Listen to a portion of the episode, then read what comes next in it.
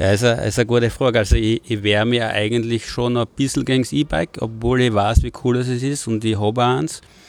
Ähm, wenn ich in Form bin und wenn ich merke, äh, 1000 Höhenmeter tun mir nicht so weh, dann nehme ich lieber das E-Bike oder gerade an einem Wochenende, wo ich am Sonntag Zeit habe, drei, vier Stunden biken zu gehen, vor allem mit einem normalen Bike. Aber unter der Woche, wenn ich weiß, ich möchte schnell 1000 Höhenmeter machen und abfahrtsorientiert biken, das heißt vielleicht einen coolen Trailer zweimal fahren, dann fahre ich mit dem E-Bike äh, schnell noch nach der Arbeit äh, zwei Stunden aus und habe einfach ähm, richtig viel coole Tiefenmeter und mit einem normalen Bike würde das, würde das einfach nicht mehr schaffen und deswegen äh, das E-Bike ähm, unter der Woche sehr stark. Herzlich willkommen zu meinem ersten Podcast nach der Sommerpause im Herbst 2020. Wenn du gerne auf dem Mountainbike sitzt und durch die Wälder cruist, dann ist die heutige Podcast-Episode die richtige für dich. Denn mein Gesprächspartner heute ist der Mountainbike-Experte Michael Friesenbichler und mit ihm gehe ich der Frage nach, ist das E-Bike ein innovatives Sporttool oder bloß eine Aufstiegshilfe für ausdauerschwache Biker? Also, viel Spaß mit dem heutigen Podcast und bleib dabei.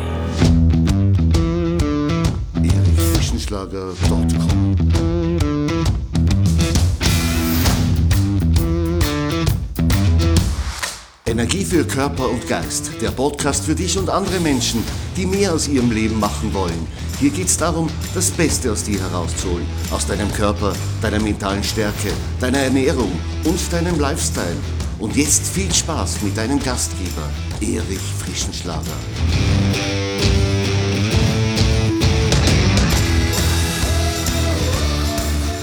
Ja, schön, dass du nach der Sommerpause auch wieder dabei bist. Und ich hoffe auch, dass dein Sommer genauso schön war wie meiner. Ich habe natürlich alle Auflagen der Pandemie eingehalten, wie zum Beispiel die Distanzbestimmungen und ich war natürlich auch bei keiner Party. Aber ich konnte sehr gut Sport treiben, zum Beispiel beim Kitesurfen oder beim Wandern oder auch beim Mountainbiken. Und da sind wir heute schon beim Thema. Ich habe nämlich einen ganz innovativen Gast heute geladen, nämlich den Michael Friesenbichler. Er ist der Geschäftsführer von Friesis Bikery mit den Standorten Gleisdorf und Birkfeld. Er ist auch selbst leidenschaftlicher Mountainbiker und Kitesurfer und inzwischen auch E-Biker. Ich habe mit Michael Friesenbichler einige Fragen zum boomenden Freizeitsegment E-Biken erörtert. Und ich will dich jetzt auch nicht länger auf die Folter spannen, sondern gebe gleich zum Interview. Ja, hallo Michael, herzlich willkommen zu meinem Podcast. Kannst du vielleicht dich selbst und deine Schwerpunkte noch ein wenig vorstellen, damit die Hörer ein Bild von dir bekommen? Hallo Christi, danke für deinen Besuch. Ähm, ich mache jetzt seit 13 Jahren die Bike Shops, habe angefangen in Birkfeld mit einem ganz kleinen Store äh, klassisch in der Garage und bin dann gewachsen auf ähm, zuerst 500 Quadratmeter in Birkfeld und dann äh, vor sechs Jahren der zweite Store in Geisdorf. Ähm, dann ist noch dazu gekommen die E-Bike-Box, äh, wo wir mittlerweile 30 Hotels betreuen und 160 E-Bikes haben und daher äh, ständig am Ball sind, was sich da im ganzen E-Bike-Sektor tut. Ähm, und äh, da den, den, derzeitigen Boom, was jetzt da ja riesengroß ist, äh, ständig mitverfolgen und da äh, natürlich äh, nützen können. Genau, Stichwort E-Bike-Box, da kommen wir später vielleicht noch kurz drauf dann im Interview, aber Ganz zum Einstieg möchte ich dir mal fragen, wir sind ja beide Mountainbiker und grundsätzlich schon seit Jahren dabei und eigentlich es gewohnt, ohne Motor unsere Trails zu bezwingen. Wie hältst du das jetzt? Warst du jetzt lieber schon mit Motor oder bist du noch ohne Motor unterwegs? Ja, ist eine, ist eine gute Frage. Also ich, ich wehre mir eigentlich schon ein bisschen gegen das E-Bike, obwohl ich weiß, wie cool es ist und ich habe eins. Ähm, wenn ich in Form bin und wenn ich merke, äh, 1000 Höhenmeter tun mir nicht so weh, dann nehme ich lieber das E-Bike oder gerade an einem Wochenende, wo ich am Sonntag Zeit habe, drei, vier Stunden biken zu gehen, vor allem mit einem normalen Bike. Aber unter der Woche, wenn ich weiß, ich möchte schnell 1000 Höhenmeter machen und abfahrtsorientiert biken, das heißt vielleicht einen coolen Trailer zweimal fahren, dann fahre ich mit dem E-Bike äh, schnell noch nach der Arbeit äh, zwei Stunden aus und habe einfach ähm, richtig viel coole Tiefenmeter Und mit einem normalen Bike würde das, würde das einfach nicht mehr schaffen und deswegen äh, das E-Bike ähm, unter der Woche sehr stark. Ähm, am Wochenende versuche ich es noch zu vermeiden, weil ich einfach noch mit dem ein bisschen kämpfe mit dem Thema, dass ich mich halt auch sehr fit halten will. Ähm, aber das sehe ich dann zum Teil auch schon wieder anders, weil, weil ich mein E-Bike mit kleinster Unterstützung fahre, dann fahre ich gerade in einem Pulsbereich, wo ich am Wochenende sechs Stunden biken gehen kann. Das geht sich mittlerweile mit einem Akku aus und dann habe ich halt 130 Durchschnittspuls und trotzdem viel Höhen- und Tiefenmeter. Also beides, beides noch für mich interessant. Äh, das E-Bike wird ein bisschen mehr, muss ich sagen. Ja. Du triffst also die Entscheidung, ob normales Mountainbike oder E-Bike über die Distanz, die du bewältigst, über den Radius, den du fahren möchtest und über die Intensität, die du erreichen möchtest. Das erscheint mir eher ein guter Ansatz, wenn du dann das dementsprechende Mountainbike wählst, je nach dem Einsatzbereich, den du haben möchtest. Aber lass uns einmal die Begriffe ein wenig abklären. Es gibt ja die verschiedensten. Es gibt ja nicht nur Mountainbikes, es gibt ja alle möglichen, so wie Gravelbikes oder Dirtbikes. Aber es gibt auch im E-Bike-Sektor verschiedene Begriffe, die da herumgeistern, zum Beispiel Pedelecs oder E-Mountainbikes oder S-Pedelecs. Vielleicht kannst du einmal das ein bisschen Struktur reinbringen in diese ganzen Begriffe. Begriff E-Bike ist das, was jetzt etabliert ist. Jeder redet vom E-Bike. Das Pedelec, das ist eigentlich das, der, der Begriff zum E-Bike. Äh, das heißt, man, man tritt und kriegt Unterstützung. Mittlerweile ähm, fast immer nur mehr Mittelmotoren, weil das vom, vom Gewicht her, von der Gewichtsaufteilung besser ist, Schwerpunkt in der Mitte und so tief wie möglich. Und dann das S dabei ist für Speed. Das macht, kommt jetzt schon langsam mehr, weil das ganze äh, Thema Pendeln und äh, die urbane Mobilität immer, immer größer wird. Das heißt, äh, ich, ich pendel von A nach B mit einem Speed Pedelec oder äh, Speed E-Bike, wie man es auch immer nennen mag, und äh, lasse das Auto stehen. Äh, braucht dafür allerdings eine Nummerntafel und eine Zulassung ähm, und darf nicht mehr am Radweg fahren damit.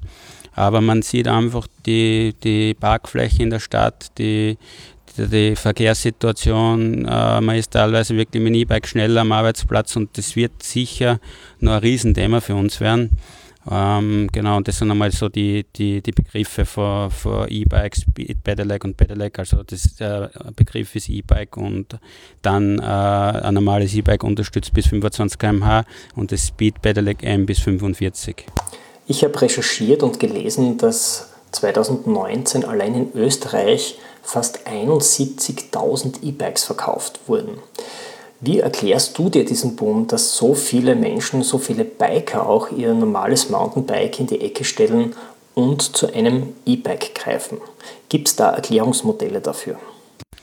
Ja, wir sehen es in der Praxis einfach, dass Leute, die was früher gesagt haben, ah, Biken taugt man nicht, das macht mir keinen Spaß, obwohl es sportliche Leute sind, äh, aufs E-Bike greifen. Ähm, weil sie einfach sagen, das ist jetzt nicht mehr so anstrengend, ich kann mich zwar noch anstrengen, aber ich muss mich nicht anstrengen. Ich kann es als Ausgleich zu meinem stressigen Alltag ganz gut nutzen. Das ist immer die eine Gruppe, die, die sind, haben schon irgendwie einen, einen Zugang zu Sport gehabt, aber das Rad noch nicht so für sich entdeckt gehabt.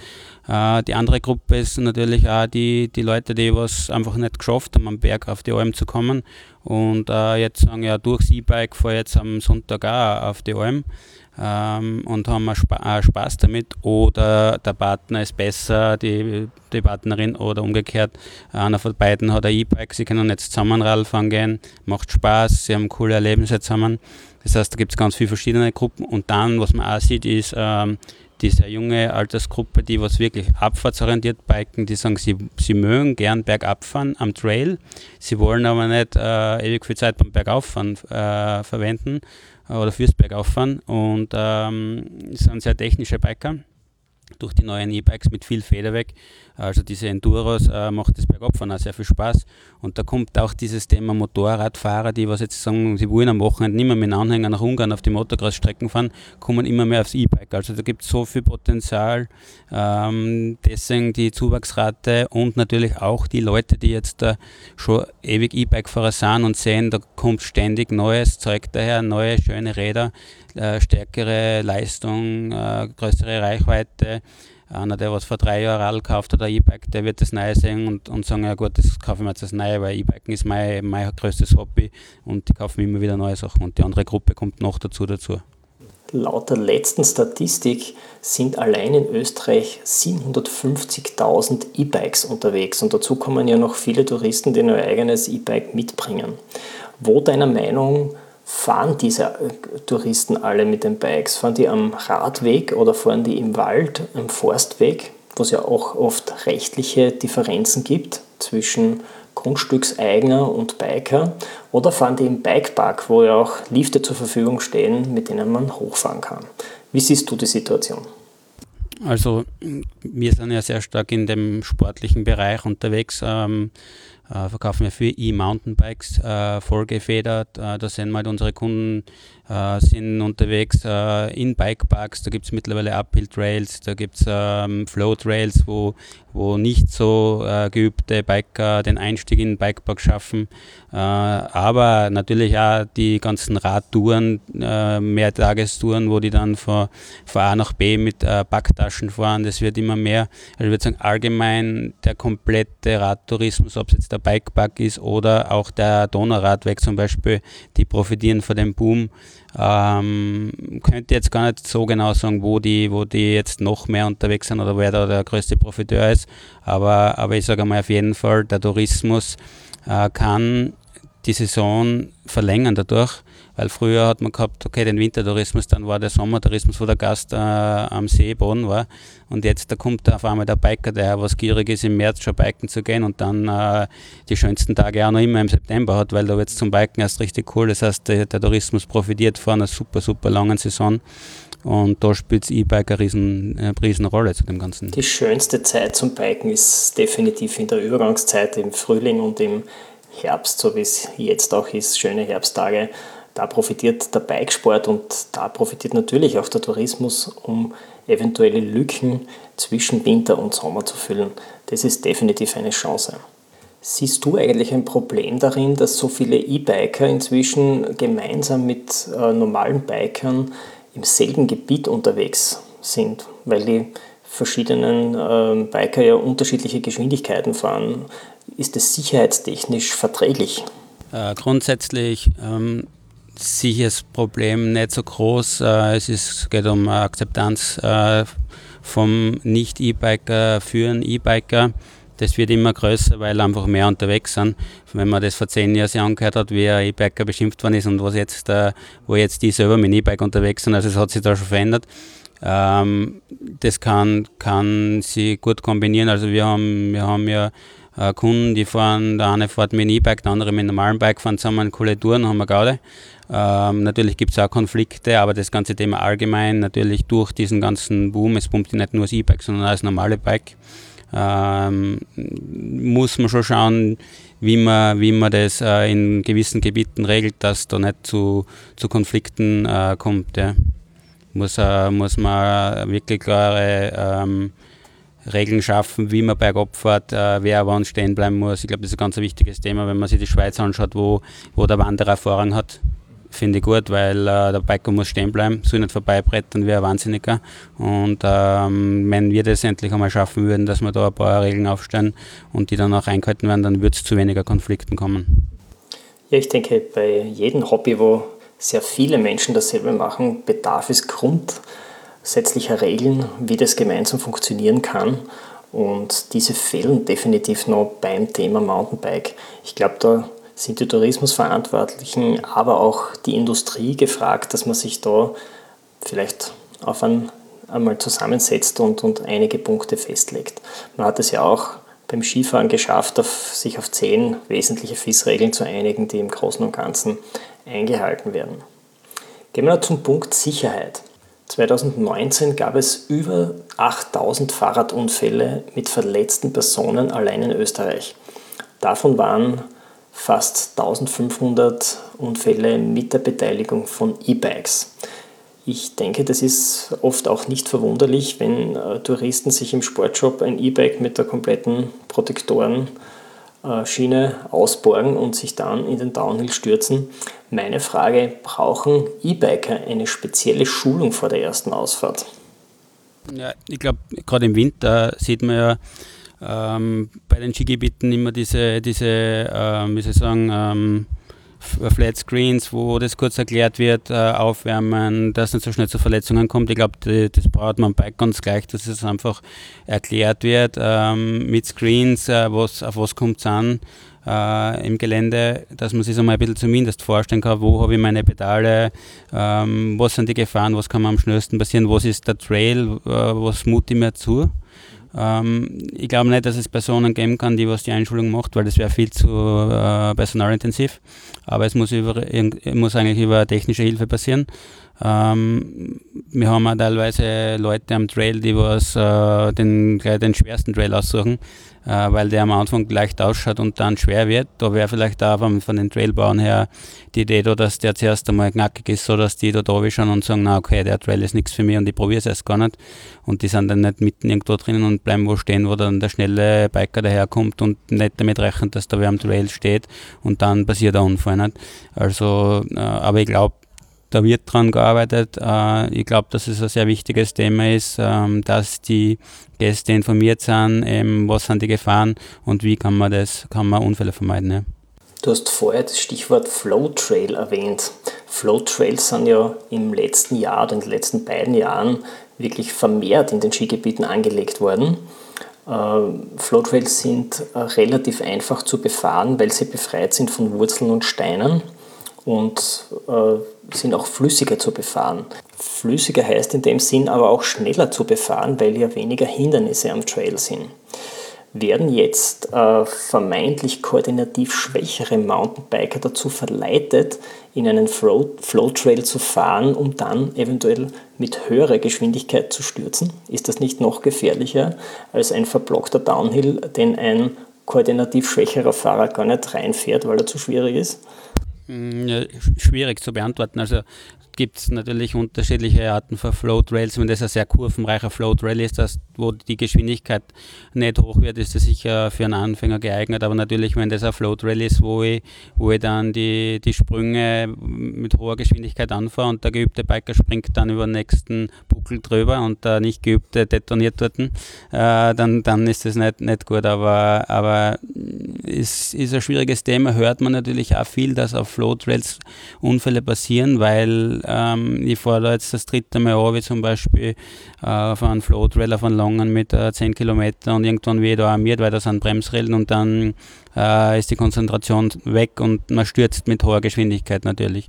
Umgekehrt auf einem verblockten Trail ist halt dieses Überschlags, äh, diese Überschlagsgefahr sehr groß, dass der dann halt stürzt oder auf einen Star ausrutscht. Also es ist allgemein äh, nicht einfach zu beantworten. Ich glaube, es muss ein sehr drehender Flow-Trail sein, wo die Geschwindigkeit nicht zu hoch wird. Ja. Vielleicht kannst du unseren Zuhörern noch erklären, wie äh, schaut so ein Flow-Trail aus, beziehungsweise wie unterscheidet er sich von einem herkömmlichen Mountainbike-Trail? Ähm, ja, vielleicht erklärst du das kurz.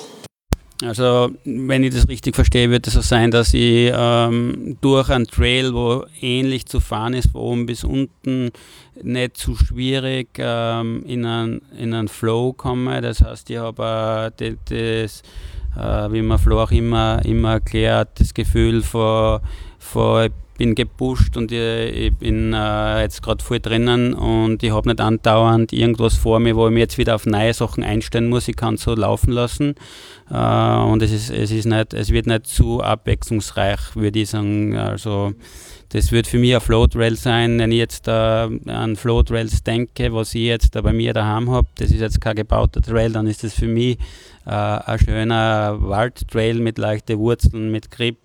Äh, ich komme richtig in einen Flow, weil ich nicht ständig damit rechnen muss, dass ich ausrutsche irgendwo. Ich weiß, äh, wie schnell kann ich dort fahren, dass es noch sicher ist. Das ist für mich dann ein Flow-Gefühl. Du hast ja auch die gebauten Flow Trails erwähnt. Die sehen ja teilweise aus wie ein Sommerrodelbahn, sind völlig befreit von Wurzeln und Steinen und verleiten wirklich hier vermehrt Speed aufzunehmen mit Steilkurven und Tables. Und ja, die sind natürlich auch sehr hoch im Kurs und werden sehr gerne gefahren, auch von Anfängern, muss man sagen. Jetzt noch zu einer Frage, die mich sehr interessiert.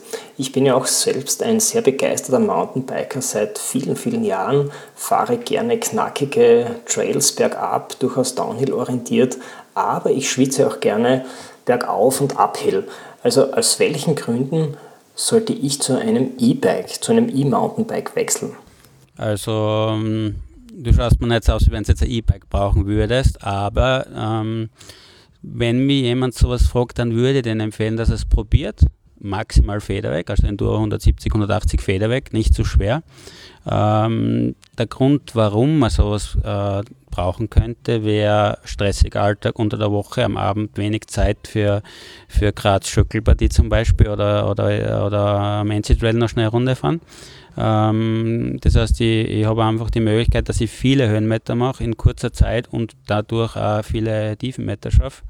Äh, aber ähm, trotzdem das normale Enduro auch noch immer. Das heißt, ich würde jetzt nicht auf eins von beiden verzichten wollen.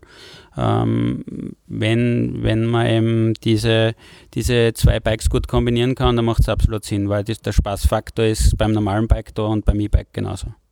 Das heißt, man holt noch mehr Effizienz heraus mit dem E-Bike, um in kürzerer Zeit mehr zu fahren eigentlich. Also wenn ich wenig Zeit innerhalb der Woche zur Verfügung habe am Abend, dass ich noch schnell eine kleine Runde ausgeht mit den gleichen Höhenmetern wie sonst mit einem normalen Bike. Ich habe jetzt kürzlich auch ein sehr innovatives Tool gesehen, ein innovatives E-Bike. Ähm, bei dem sich der Motor entfernen lässt. Also man kann einerseits das Bike als E-Bike nutzen in einem relativ geringen Gewichtssegment und wenn man den Motor dann entfernt, kann man das Bike auch als ganz normales Enduro Mountainbike zum Pedalieren verwenden. Und man ist auch dort in einem Segment vom Gewicht her, wo man sagt, das ist noch durchaus konkurrenzfähig mit einem normalen Bike. Also für mich eine sehr logische Entwicklung, wo man dann beide Welten bedienen kann mit einem Rad. Ist das die Zukunft des E-Bikes? Ja, also das, das kommt jetzt mehr am Markt, weil man, weil man sieht, dass ähm, Enduro-Biker vermehrt die Auffahrtshilfe nutzen wollen und eben einen, einen Motor brauchen dafür und äh, das Gewicht dann trotzdem ein Thema spielt. Und wenn ich jetzt sage, ich brauche am Wochenende keinen Motor, dann tue ich das auszubinden um 4 Kilo leichter und für, für die Tage, wo ich eben den Motor einsetzen will, stecke ich das System wieder rauf. Es schaut auch form schön aus mittlerweile. Also sicher eine gute Alternative. Würde ich mir jetzt selber, wenn, wenn das richtige Produkt kommt, äh, wahrscheinlich kaufen, wäre wahrscheinlich für mich die beste Alternative, weil ich dann eben ein, ein Bike für alles habe und äh, nicht die doppelten Kosten natürlich habe. Und dann fahre ich am Sonntag meine vier Stunden ohne Motor und unter der Woche fahre ich mit Motor. Also das ist ein ganz interessantes Konzept und es kommt schon langsam am Markt ist noch nicht so verbreitet. Das heißt, die Auswahl ist noch ein bisschen begrenzt, aber das wird sicher ein großes Thema werden. Ja. Ja, ich denke, das ist auf jeden Fall ein Thema für die Zukunft. Das würde auch für mich Sinn machen, ein Rad wahlweise mit Motor oder ohne Motor zu fahren, weil man wirtschaftlich die halben Kosten hat und trotzdem beide Einsatzbereiche, sowohl E-Bike als auch normales Mountainbike zur Verfügung hat. Siehst du außer diesem äh, innovativen Produkt noch andere Themen auf uns zukommen, wo du sagst, das ist die Zukunft des Mountainbikens? Also eben das, das, das Gewicht leichter werdend und natürlich die Reichweite immer, immer höher ist sicher das Ziel vom E-Bike. Ähm, dieser, dieser ganze Enduro-Markt mit viel Federweg, ähm, der kommt, der hat sich schon zum Teil etabliert. Äh, beim E-Bike ist das, das, Hauptthema eben Reichweite. Es geht gar nicht so stark um Motorstärke, glaube ich, weil die Antriebe sind stark genug. Ich glaube eher, dass die, dass die ein bisschen leichter und kleiner werden können und die, die Reichweite dadurch auch größer wird. Also ich, es, aktuell sieht man eben, das Wichtigste ist Reichweite und das Gewicht, wie, ist das, wie das am Rad äh, verbaut ist, dass das am Trail sich einfach gut fährt. Ja. Ja, ich denke, dass es noch ganz viele Bereiche gibt, wo sich das Mountainbiken und auch das E-Bike hin entwickeln können. Einerseits am Berg, in den Parks, am Fahrradweg natürlich auch auf längere Strecken, aber auch im urbanen Raum, um von A nach B zu kommen, weil es halt auch immer weniger Parkplätze gibt. Friese, wenn du allen Bikern da draußen noch eine Nachricht mitgeben könntest, was würdest du ihnen dann noch gerne sagen zum Abschluss? Also durch den Boom, den man jetzt eben sieht und durch die Masse, was unterwegs ist am Trail, äh, würde ich mir wünschen, dass wir, dass wir cool bleiben äh, im Umgang mit anderen Leuten, die das nicht akzeptieren können, dass dieser Sport groß ist und ein Wirtschaftszweig ist äh, für viele. Äh, bitte äh, nehmt euch zurück, teilweise bei Diskussionen, versteht auch die anderen Argumente. Äh, wir sind kommen mit den Bikes und es gibt Grundstückseigentümer, die haben das und äh, die wollen sich nicht beschimpfen lassen. Ich habe in meiner Bikekarriere noch selten ein schlechtes Gespräch geführt mit einem Grundstückseigentümer, wenn man den mit mit äh, Akzeptanz und äh, Freundlichkeit begegnet, äh, was nicht immer leicht ist, aber besser man schluckt das Bike einmal vor und beschimpft den gleich zurück, dann wird das Thema nachhaltig sie bessern. Also das wäre so mein, mein Wunsch, weil wir wollen ja in, in vielen Jahren noch auf den Trails unterwegs sein und, äh, und da braucht es aber eine Lösung für das ganze Thema. Ja. ja, ich denke, der gegenseitige Respekt und die Akzeptanz sind da sicher die wesentlichen Elemente damit wir friedlich miteinander auskommen, die Biker und die, und die Wanderer oder die Nicht-Biker. Ja, Friese, ich sage danke für das Gespräch, danke für deine Expertentipps und ich denke, beim einen oder anderen Thema, was mit Radfahren zu tun hat, werden wir sicher wieder mal das eine oder andere Gespräch führen. Vielen Dank.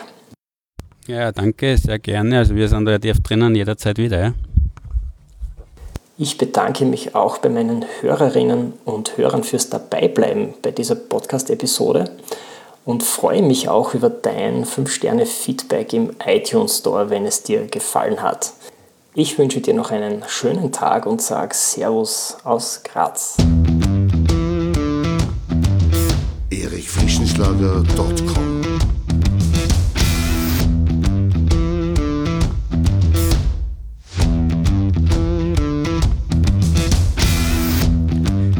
du nach dieser spannenden Folge mehr willst, dann abonniere meinen Podcast auf iTunes oder Spotify. Oder du besuchst mich auf meiner Website erichfrischenschlager.com. Ich freue mich auf jeden Fall auf ein Wiederhören mit dir. Also, mach das Beste aus deinem Tag. Tschüss und Servus aus Graz.